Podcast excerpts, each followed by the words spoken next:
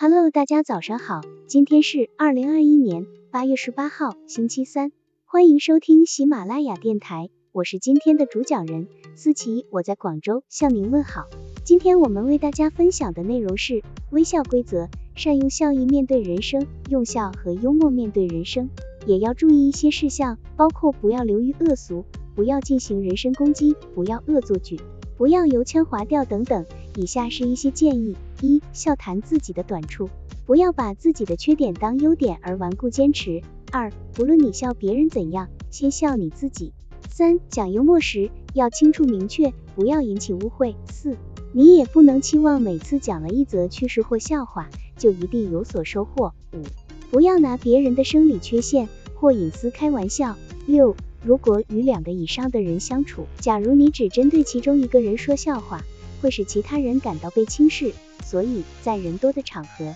最好能说一些让大家都笑的笑话。七，即使在拿自己开涮时，也不要忘记自己的人格，不可把自己的弱点全部告诉别人，千万不要让别人认为你像小丑般可笑。如果没得说，就不抖机灵，安安静静听别人说笑话，然后和大家一块儿乐。八，注意场合，严肃庄重的场合，幽默要谨慎。有的是鱼在餐桌上说的，拿到办公室就不合适。九，不要触到别人的痛处。十，不要失掉时机。如果时机已过，就不要再总想那个幽默。对别人的幽默要捧场，即使不那么好笑，你也不妨笑一笑。十一，如果对方地位比自己高，就必须慎重一些，不能贸然说出失礼的话来。十二，幽默的目的不是压倒对方，不要逞才是能。要记住，我们的目的只不过是要轻松。要融洽气氛，要使大家包括我们自己快乐、开心的笑吧，不要使冰霜结在你的脸上。